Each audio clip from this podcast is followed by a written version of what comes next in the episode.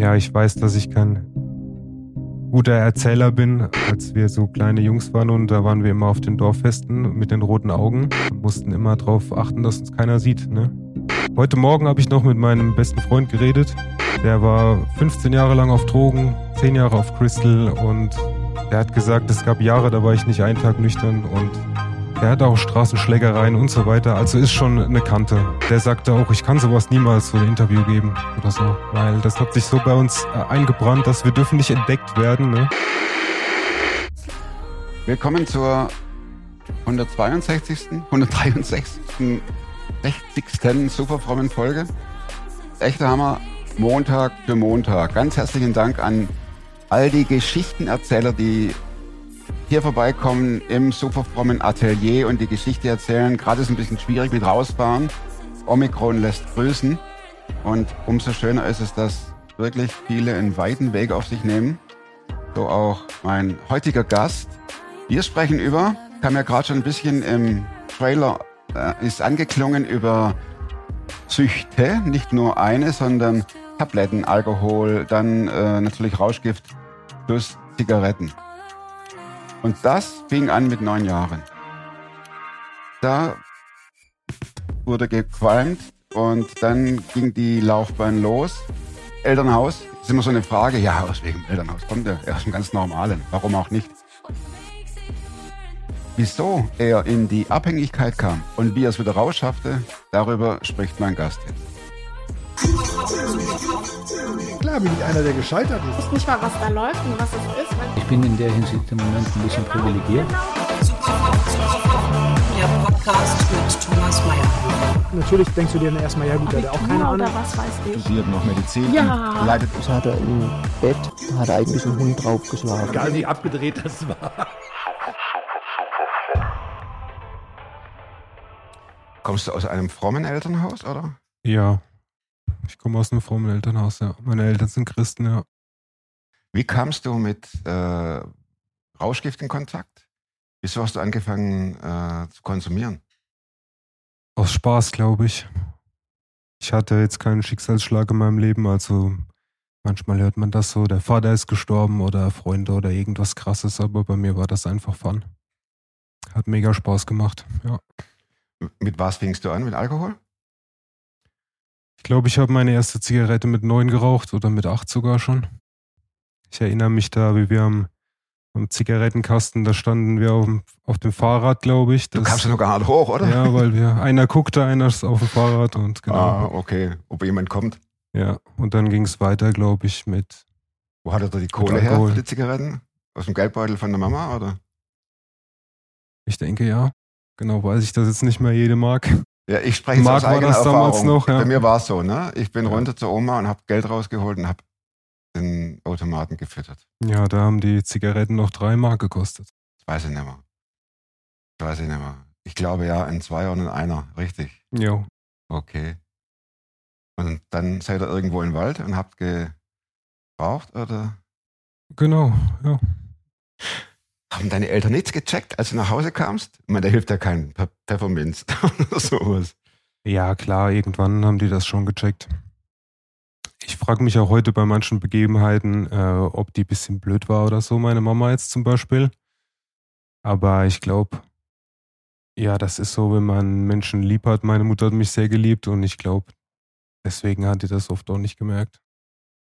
Oder nicht? Später mehr? die ganz harten Sachen nicht. Okay. Also ich bin manchmal später, Jahre später, da bin ich, wir hatten so Treppen äh, auf dem Weg zum Wohnzimmer, also da ging so ein Anbau hoch und da bin ich auf allen Vieren da hochgeklettert manchmal. Abends, wenn ich nach Hause gekommen bin und im Wohnzimmer habe ich mich dann gerade gemacht, aber ich glaube, das hat keiner gemerkt, nee. Weil du betrunken warst. Ja, war ich, Sto- oder- alles, ja. Also Zigaretten ging's los. Ja. Im, im äh, Kinderalter von neun Jahren. Ja. Und das war super. Ich weiß nicht, ob das so super war. Die erste hat bestimmt gekratzt im Hals und irgendwann habe ich auch mal gekotzt, aber ja, so ging's los. Was kam nach der Zigarette? Wie ging's weiter? Rauchend und? Alkohol, auf jeden Fall Alkohol. Also ich glaube, im Alter von 13 habe ich schon regelmäßig richtig gebechert, ja. Jeden Tag eine Flasche Wein oder Wo, wo kriegst du es her mit 13? Das haben uns die Älteren besorgt, das war jetzt kein Problem. Warst du beliebt? Ich glaube, ich war eher unscheinbar. Ich war nicht unbeliebt, aber ich war jetzt auch nicht der, der Beliebte im Dorf, glaube ich. Du warst also keiner, der andere dann auch angestachelt oder motiviert hat, mitzusaufen oder äh, der cool war, weil er rauchte oder trank. Doch, bestimmt ein Stück weit. Klar, wir haben uns gegenseitig angestachelt, klar. Und das fiel auch nicht auf, wenn du, wenn du betrunken warst? Zu Hause? Mhm. Ein, zweimal ist das bestimmt aufgefallen, aber im Großen und Ganzen haben die nichts gemerkt, meine Eltern, ne? Hast du es gebraucht, den Alkohol? Ja, sicher, irgendwann mal, ja. Als ich war mit 13 absolut, als ich da so angefangen habe, ich war ganz fasziniert von so einer Welt. Wenn man das entdeckt in so jungem Alter, dann. Beschreib mal die Welt. Ich saß stundenlang auf meinem Bett, habe Musik gehört und das ist wie Regentropfen so auf mich. Vor wie vielen Jahren war das? Ja, so mit 13. Ich weiß jetzt nicht, wie alt du bist, von daher frage ich. Jetzt bin ich 30. Eigentlich noch gar nicht so lange her, gell? Nee, so ganz lange ist das noch nicht her, ja. Eigentlich. Und das saß auf dem Bett und hast, du- hast dir dann äh, die Musik laut gemacht oder dem Kopfhörer genau. und hast getrunken dabei. Ja, und habe ich getrunken, ja, und später gekifft. Alles zu Hause. Wie lief denn euer Leben zu Hause ab? Generell, grundsätzlich, so banaler Alltag. Ich glaube, relativ normal. Meine Eltern waren jetzt auch korrekt zu mir. Die haben sich bemüht, alles richtig zu machen. Und manchmal, wenn meine Ma das Gefühl hat, sie hat was falsch gemacht, dann hat sie abends auch mal an meiner Tür geklopft und sich entschuldigt oder so. Das Ach. war jetzt echt, doch, das war echt okay. Hat mir auch viel geholfen, dass ich in meinem Leben, also als ich so Kind war, Gutes bekommen habe. Ähm, ja, ich glaube, manchmal ist das nochmal schlimmer, wenn man jetzt auch ein schlechtes Elternhaus hatte, da nochmal rauszukommen. Aber du sagst, bei dir hat alles gestimmt. Ich hatte eine gute Kindheit gehabt, Mhm. ja. Und ich habe trotzdem angefangen, ja. Du hast ein Foto mitgebracht. Genau. Wie alt warst du da? Schätze ich, war ich 14, da war ich schon richtig dabei. Also das ist ja genau das Alter, über das wir gerade reden. 13, 14, ne? Ja, genau. Da, ähm, da siehst du so richtig fertig aus. Ja, ich war da richtig fertig, genau. Wo war das? Das war bei einer Freundin auf der Couch, da habe ich so ungefähr so vier Jahre verbracht und jeden Tag gesoffen und gekifft. Ja, Hat sie auch gesoffen und gekifft?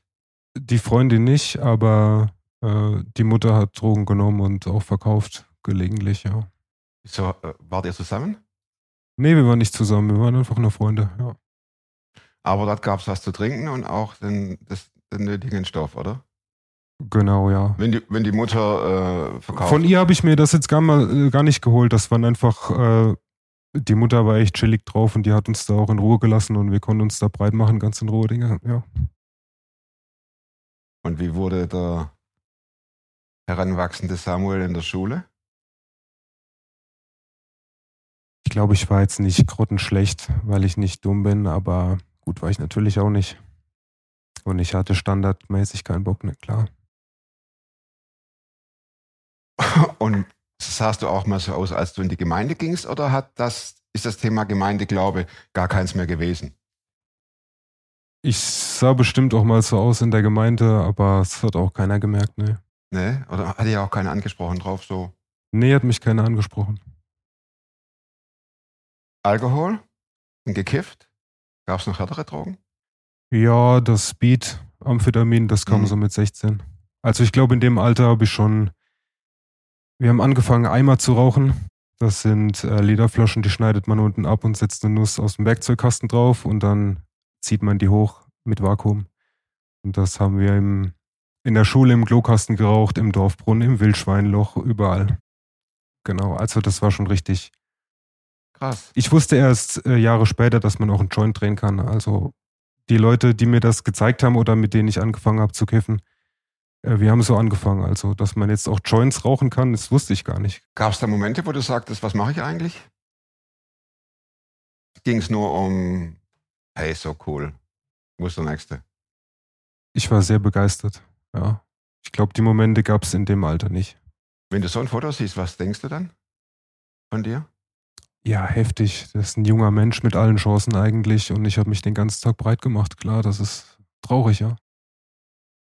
du warst ja 13, 14, das Ja. heißt, das sind noch, wenn du auf der Realschule warst, waren es noch zwei Jahre oder so. Warst du auf dem Gymnasium? Nee, auf dem Gymnasium war ich nicht. Mhm. Realschule, dann, ja, war ich schon schlecht genug, dann habe ich auf die Hauptschule gewechselt, natürlich irgendwann. Ja, Stoff lässt grüßen, oder? ja Stoff lässt grüßen, genau. Aber das war egal. Das hat mich gar nicht interessiert. Ich dachte auch, die anderen sind alle blöd und ich habe den Einblick in die Welt, weil, genau, Das ist ja der Punkt, ne? ja. Man denkt ja, alle anderen haben keinen Stieg. Nur ich weiß Bescheid. Klar, und die leben auch ein Spießerleben und äh, was ich da für innere Welten entdeckt habe und äh, alle möglichen coole Sachen. Also ich habe nächtelang durchgelacht, mir tat alles weh vor Lachen. Ne? Also das war jetzt, in den ersten Jahren macht das ja richtig Fun auch. Ne? Das Mhm. war jetzt nichts äh, Abschreckendes für mich erstmal. Ja. Welche Welten hast du entdeckt? Was ging da vor sich? Oder ist es zu weit weg? Einf es ist sehr weit weg, ja, aber einfach ein Ort, an dem es mir total gut ging. Ich habe damals schon die Geschichten gehört, äh, dass man auf Stoff hängen bleiben kann. Aber ich habe so in mich reingehört und dachte, wenn ich auf dem Gefühl hängen bleibe, dann, also das ist alles, was ich haben will, dann will ich da bleiben. Ne? Und das hat sich erst später als Täuschung herausgestellt, weil äh, mit 13 oder 14, 15, ich bin abends total breit eingeschlafen, äh, da hat alles gewackelt und sich gedreht und am nächsten Tag bin ich glasklar aufgewacht. Ne? Also im, im Schlaf habe ich das gut kompensiert, so als ganz junger Mensch, ne? aber Mhm. mit 20 äh, bin ich morgens so aufgewacht, wie ich eingeschlafen bin. Also da war das, da wusste ich, was das bedeutet, wenn man da drauf hängen bleibt, ja. Nämlich? Dass man sich scheiße fühlt einfach, ne? weil dafür ist ein Mensch nicht gemacht. Als die Schule fertig war, hattest du äh, eine Ausbildung vor dir? Oder Nee, ich hatte keine Ausbildung. was machte denn der mit der Schule fertige Samuel? Fertig im doppelten Sinne. Ja, im doppelten Sinne.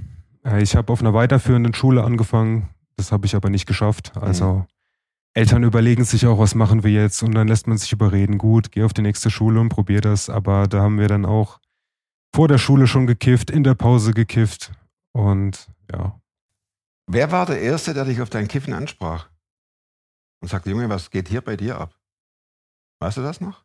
ich weiß das nicht. Ich bin, glaube ich, unentdeckt geblieben. Lange Zeit, ja. Also meine Eltern waren das nicht. Nee. Vielleicht die engsten Freunde, wo es dann mal richtig hart war irgendwann, ja. Aber nicht das Elternhaus. Nee, das Elternhaus nicht. Also entweder warst du ein guter Schauspieler oder deine Eltern, die hatten ein ganz weites Herz. Sie hatten ein ganz weites Herz, glaube ich, tatsächlich, ja. Und haben wahrscheinlich für ihren Sohn gebetet, dass das doch irgendwie aufhört. Ja, also meinen 17. Geburtstag habe ich in der Therapie in Bayern gefeiert. Mit 16, so Ende 16, da ist das schon aufgeflogen daheim, da habe ich auch geklaut und so. Und dann haben die mich nach Bayern gefahren in so eine Therapieeinrichtung, christliche Familie, die da ihr Haus geöffnet haben. Und ja, da war ich dann sechs Wochen. Aber dann habe ich mir in der Einrichtung 50 Euro geklaut von Klaus, der damals auch da war. Tut mir sehr leid. Und schon meine Party geplant, wenn ich wieder heimkomme, ja. Und danach, das habe ich im Vorfeld nochmal gedacht vor kurzem, da ging es nochmal sieben Jahre bergab, ne, als ich aus der Therapie gekommen bin in, in Bayern, ja. Da ging es erst richtig los nochmal, ja. Die liefen die sieben Jahre ab.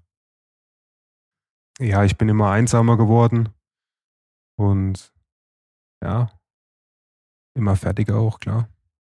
Ich habe auch dann Medikamente konsumiert und immer mehr genommen, ja. Also auch starke Medikamente, ja. Gab es einen Punkt, wo du sagtest, so packe ich es nicht mehr, mein Leben? Ja. Ein Punkt, an dem ich das gemerkt habe, war mein Unfall. Das war schon wirklich sehr heftig. Ich habe mich da auch, also ich war einer von ihnen, aber ich habe mich selber da auch nicht mehr wohlgefühlt.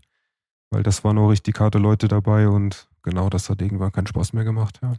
Für diejenigen, die jetzt nicht wissen, was harte Leute sind, wie würde sie, erklär mal. Man kann sich in so einem Freundeskreis gar nicht gegenseitig vertrauen, weil man man kann sich ja auch selbst nicht trauen. Also wir sagen, morgen wir hören auf, aber wir machen es nicht. Und also was wir reden und sind, das ist äh, komplett unterschiedlich. Und da wird man auch beklaut von Freunden, ja, klar. Und waren die auch gefährlich, ne? Klar. Wenn man sich jetzt da mit dem Falschen anlegt. Klingt krass, während ich das erzähle auch, aber das war so, ja. Und man hat's gemacht. Du hast es gemacht. Du hast es durchgezogen. Ne? War dein Lebensumfeld. Ja. Wie kam es zur Veränderung? Ich kannte einen Freund, der, ähm, den kannte ich auch aus der Gemeinde, der ist auch abgeschmiert früher und ähm, Gingst du da noch hin, Entschuldigung, in die Gemeinde oder war das passé? also ein Glaubensleben hatte ich. Doch, ich habe gebetet, ich habe oft gebetet, ja. Gebete, um dass es endlich aufhört oder um Hilfe, dass du frei wirst? Oder dass du den Tag überlebst? Oder Alles, ja. Zwischendrin war auch mal ein Danke bestimmt, ja. hm. hast du noch zu Hause gewohnt oder bist du ausgezogen? Ich habe zu Hause gewohnt bis 23. Da war ich auch mal zwei Jahre arbeitslos und hatte Cannabispflanzen in meinem Zimmer aufgestellt und meiner Mutter habe ich gesagt, ja, das sind männliche, also die werfen keine Blüten und die stehen einfach nur da so zur Zierde, ja. Hat auch geklappt. Waren aber keine männlichen. Nee, selbstverständlich nicht, ne?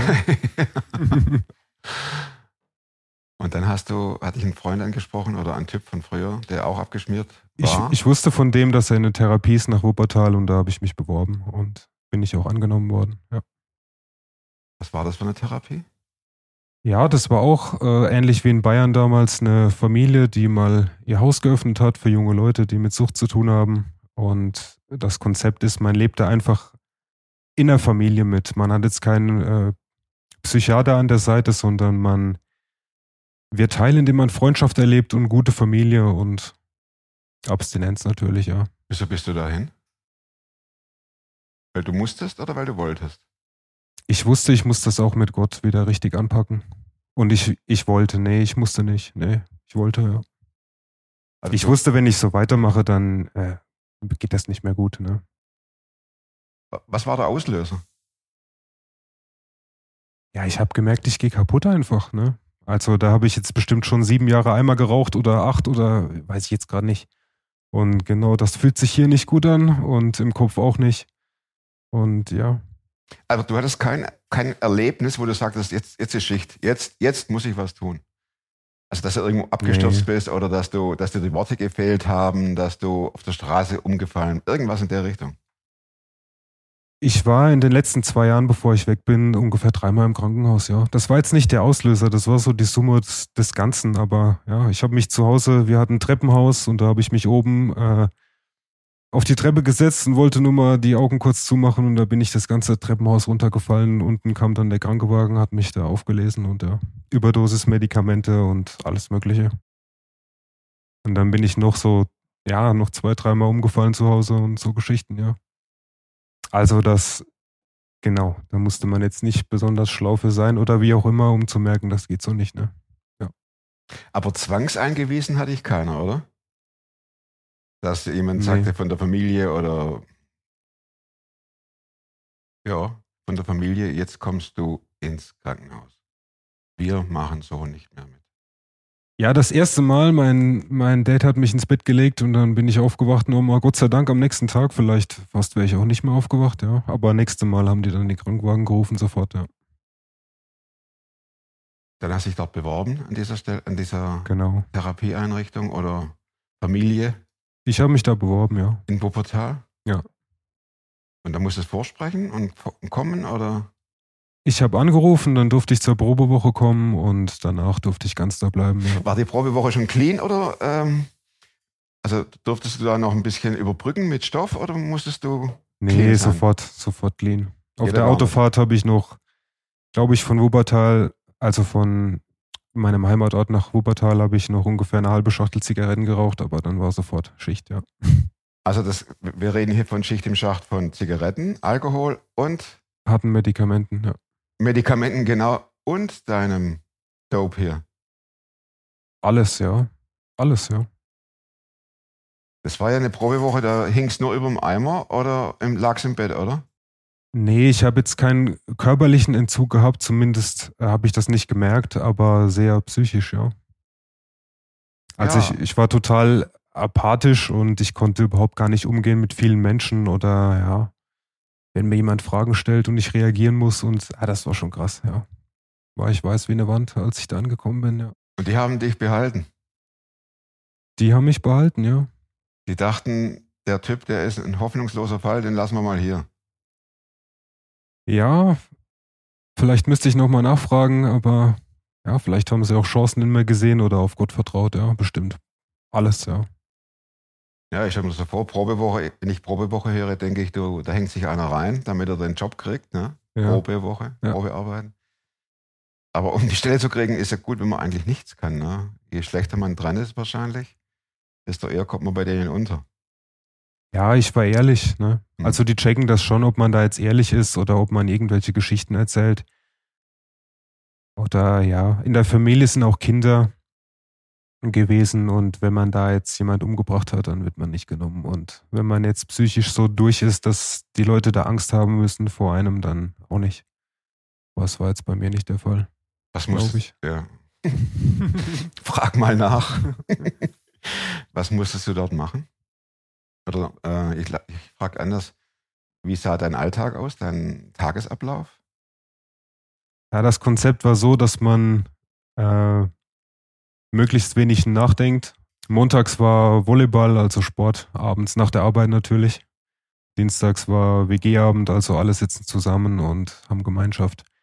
Mittwoch war Jugend, Donnerstag Hauskreis, Freitag war Arbeit und dann Putzen nach der Arbeit und Samstag war ums Haus putzen und genau, Also immer was tun, immer was tun, ja.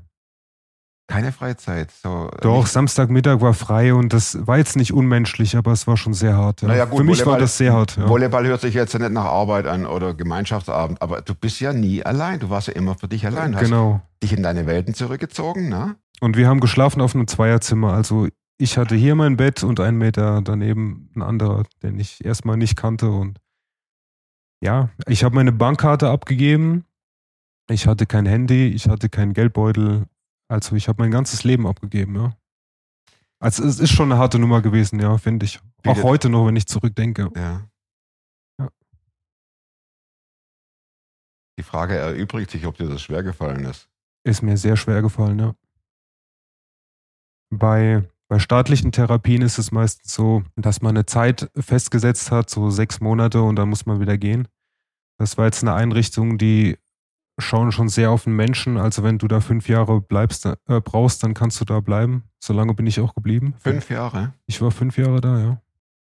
Lass uns nochmal an die Anfangszeit zurückgehen. Du warst dann da und dann liegt der einen Meter neben dir und der andere, der wahrscheinlich ähnliche Symptome und eine Vergangenheit hat wie du. Das waren Mitarbeiter damals. Also Ah. die haben das bisschen gemischt. Ähm, Ja, jemand, gut. der, jemand, der Drogenprobleme hatte, mit einem Mitarbeiter zusammen und Mhm. genau. War schwierig, weil da musste ich manchmal fragen, kann ich mir eine Zahnbürste kaufen oder kriege ich einen Euro oder dies und das und also mit 23 war ich schon ein schwerer Typ, finde ich, ne, ja, ich weiß nicht, ob mich andere auch so empfunden haben und die Mitarbeiter, das waren dann so 18-Jährige, die sich da keine Ahnung von nix und haben sich ausprobiert, ein Jahr für Gott und so weiter. Also das war jetzt für die genauso hart wie für mich, glaube Ja, ich. Ja. okay. Mhm. das kann man vorstellen. Aber war eine coole Mischung am Ende, ja. Hattest du Rückfälle? Nee. Ich habe mich in der ersten Zeit ständig umgeschaut, wo kriege ich eine Zigarette her und also ich habe ein ganzes Jahr lang von Stoff geträumt, jede Nacht, ne? Also bis das aus meinem äh, Gehirn draußen war, das hat sehr lange gedauert. Aber ich hatte keine Rückfälle, nee. Ich hatte auch keine Gelegenheit, also, ne? War ständig jemand da und ja. Ab welchem Zeitraum hast du gemerkt, dass es besser wird? Nach ein paar Wochen schon oder Nee, vielleicht zwei Jahre. zwei Jahre? Ja, wirklich, ja. Mir ging es sehr, sehr schlecht, jetzt eine ganze Zeit lang, ja. Auch meine, meine Gefühle waren total gedeckelt. Also ich habe, ähm, bis ich überhaupt mal wieder was gespürt habe, mich selber oder auch so mein Umfeld oder irgendwas Gutes, das hat sehr lange gedauert, ja. Haben dich deine Eltern besucht? Ja, wir haben uns mal getroffen, ja. War Kontaktsperre in der ersten Zeit, dass man Ja. sich da konzentriert aufs, aufs neue Leben einfach. Hm. Aber später, ja. Du hast zwei Jahre gebraucht, um, um dich neu kennenzulernen. Um halbwegs klarzukommen wieder, ja, wirklich, ja. Kam das äh, schleichend oder war das ein besonderes Ereignis, wo du merktest, Mensch, das bin ja ich. Ich habe ja wieder Kontakt zu mir. Das kam schleichend. Eine Situation gab es schon, also ich lag da mal auf der Couch und da lief irgendeine Musik, die ich gar nicht mochte. Ähm, und ich habe so ein bisschen entspannt und vor mich hin nachgedacht und plötzlich ging wie so ein Stopfen aus meinem Gehirn und die ganzen Gefühle kamen zurück und ich, äh, also ich war komplett nüchtern natürlich, aber ich habe mich gefühlt, als äh, habe ich gerade einen LSD-Trip oder so, weil lange habe ich gar nichts gefühlt und plötzlich kam das alles äh, wieder zurück. Ja. Und die Zeit danach, also sage ich mal im zweiten Jahr, ähm, da hatte ich zwei Wochen, ging es mir gut und zwei Wochen schlecht. Ja, und dann wieder gut und wieder schlecht. Und ich habe schon Angst gehabt vor der schlechten Phase und ich konnte die Uhr nachstellen, auch das kommt wieder. Genau. Also im ersten Jahr war ich komplett down, im zweiten Jahr so Stimmungsschwankungen und irgendwann hat sich's eingependelt, ja. Wenn wir mal ganz kurz einen, äh, einen Blick nach vorne werfen. Würdest du sagen, dass diese Symptome, die du hattest, nicht unüblich sind, wenn einer aufhört? Bestimmt. Das heißt, wenn einer kifft und hängt jetzt, guckt dazu und äh, hört das und fragt sich, shit, wenn ich das mache, dann geht mir es ähnlich, würdest du sagen, das kann durchaus sein? Das kann durchaus sein, ja. Wenn er es nicht macht, wird's noch schlimmer, ja. Was passiert dann? Wenn er, wenn er weitermacht? Also meine Freunde von damals, die haben weitergemacht. Ja. Und ja, mir geht's gut heute. Mir geht's wirklich gut. Und äh, ja, ihnen geht's ganz schlecht, ja. Kannst du das beschreiben? Was heißt ganz schlecht? Zittern die nur noch oder können die nicht mehr laufen oder sind die nicht in der Lage, sich zu konzentrieren oder fallen die um oder kriegen nichts auf die Reihe mit Beziehung, Job und Kriegen nichts auf die Reihe, ja. wann kam das mit Jesus wieder? Das kam direkt in der Einrichtung wieder. Also da hat man Glauben gelebt, gebetet am Tisch Mhm. und auch, ja, in den Gesprächen ging es um Gott und man hat sich danach äh, ausgerichtet, so das zu tun, was ihm gefällt, einfach, ja. Ja gut, das ist das eine. Ja. Wenn alle die ganze Gruppe das macht, dann macht man mit. Ja. Aber jetzt du selbst, dass du sagtest, okay, ich will das. Wann kam das wieder? Ich wollte das schon, bevor ich dahin äh, gegangen bin, sonst wäre ich nicht hingegangen, glaube ah, ich. okay. Ich habe das auch gelesen im Internet, das ist ein frommer Laden und äh, als ich wusste, auf was ich mich einlasse, ja. Kann, man, kann ich das einblenden hier, was das für ein frommer Laden ist? Klar, ich denke schon. Nämlich Die Gefährdetenhilfe Kurswechsel in Wuppertal.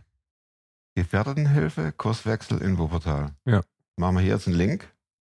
Und wer will, kann sich daran wenden, äh, kann sich an die wenden, oder? Oder gibt's die, die gibt's noch, oder? Die gibt's noch, ja. Ah, okay. Hast du noch Kontakt? Ich habe jetzt die letzten zwei Jahre äh, im Haus nebenan gewohnt, ja. Ich hatte gut, guten Ah, Kontakt. gut. Ja. Das passt ja. Das sind Leute aus meiner Gemeinde, ja. Das heißt, dass der Samuel sowohl was seinen Glauben betrifft, als auch seinen Gesundheitszustand wieder besten Boden unter die Füße kriegte. Ich bin auch wirklich ein gesegneter Mann. Also ich habe, ich fühle mich jetzt nicht so, als wäre das so eine Bad Story, wo ich alles verloren habe und so. Mir geht's wirklich gut. Ich war dreimal in Ungarn mit der Gefährdetenhilfe Gefängnisse besuchen. Ich war im Urlaub in Kroatien, in Tirol. Habe eine Menge Konferenzen besucht und eine Menge Erlebnisse gehabt und genau. Auch Sachen in mir drin sind viel heil geworden. Ich, ich kann zum Beispiel in den Spiegel schauen und ich habe mit meiner Vergangenheit aufgeräumt. Ich muss mich nicht hassen, ich muss nicht andere hassen. Ja, ich habe Freunde. Wenn ich heute verschwinde, nach, nach zwei Tagen stehen Leute vor meiner Tür und fragen nach mir so. Also so ein großes Geschenk, ne?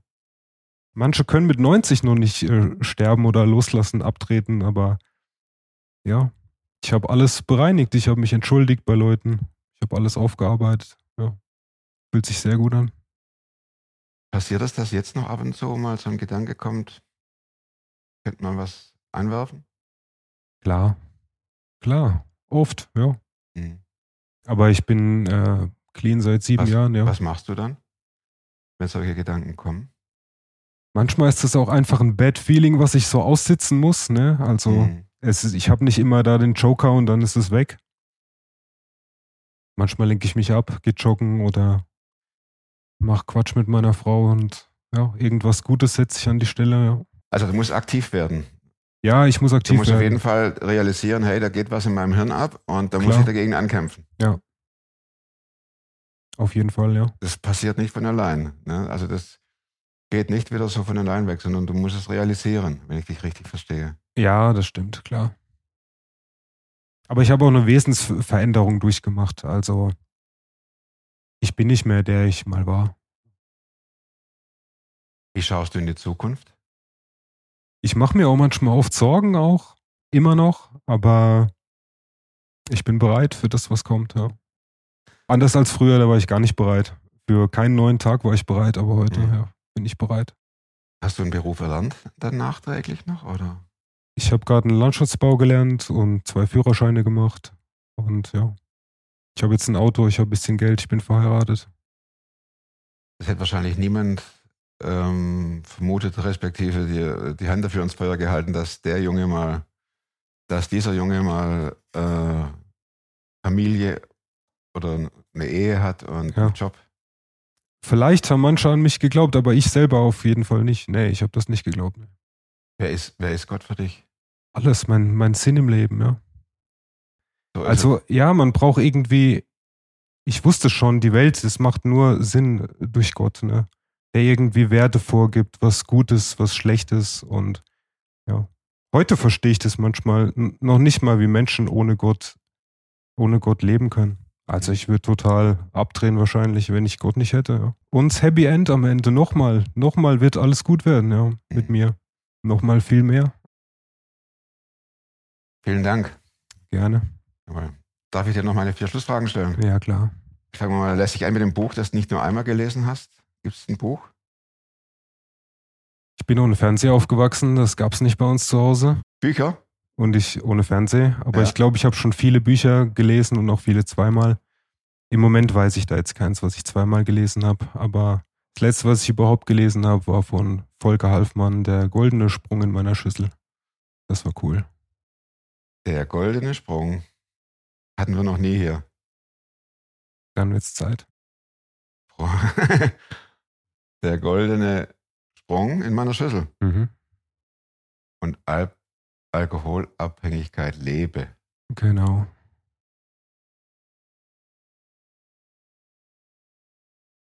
Ist der noch drauf oder ist der schon, ist der clean? Der ist clean. Ah, okay. Ja. Mein goldener Sprung in der Schüssel ist cool. Danke. Zweite Frage einmal ist, ähm, wozu kannst du heute leichter Nein sagen als noch vor vier Jahren? Ja, zum Aufgeben. Als Suchti hat man so den Fluchtreflex, also da kommt ein Problem auf mich und dann muss ich mich erstmal breit machen und drüber nachdenken. Aber das ist schon lange nicht mehr so. Ja, das ständig flüchten wollen, ja, das ist bestimmt, ja. Wenn jetzt, wenn jetzt ein Suchti zuschaut, was würdest du dem sagen? Ich finde als Rat, die Leute müssen weg. Ne? Ich habe damals alles verlassen. Also ich bin aus der Tür gegangen bei meinem Freund, ohne Tschüss zu sagen und ich bin weg. Ne? Bis heute. Und ja, die Leute müssen weg. Ne? Und das sind, die, da redet man sich ein, ich habe noch einen Hund oder mein Freund braucht mich und so, aber lauft um euer Leben, ja. Das sage ich euch. Wenn ihr so Probleme habt, dann ihr müsst weg, ja. Weil alles, was man noch hält, einen wieder zurückzieht in die Sucht? Fragezeichen. Also, Ja, meistens, ja. das ist wie so, ein, so eine Brücke, die noch nicht abgerissen ist, oder? Da kann man nochmal. Ja, klar. Klar, das Umfeld zieht. Also mir hat, mich hat sogar der Wald gezogen, wo ich spazieren gegangen bin damals und gekifft habe, ne? Der ist ja voller Erinnerungen. Ja, klar. Ne? Okay. Ja. Vorletzte Frage: Welche Überzeugungen, Verhaltensweisen und oder Gewohnheiten, die du dir angeeignet hast, sag jetzt nicht, nicht mehr kiffen, Ja. haben dein Leben definitiv verbessert? Dass ich nichts Besonderes bin, glaube ich. Bin nicht besonders cool, nicht besonders uncool und nicht besonders heilig und nicht besonders sündig.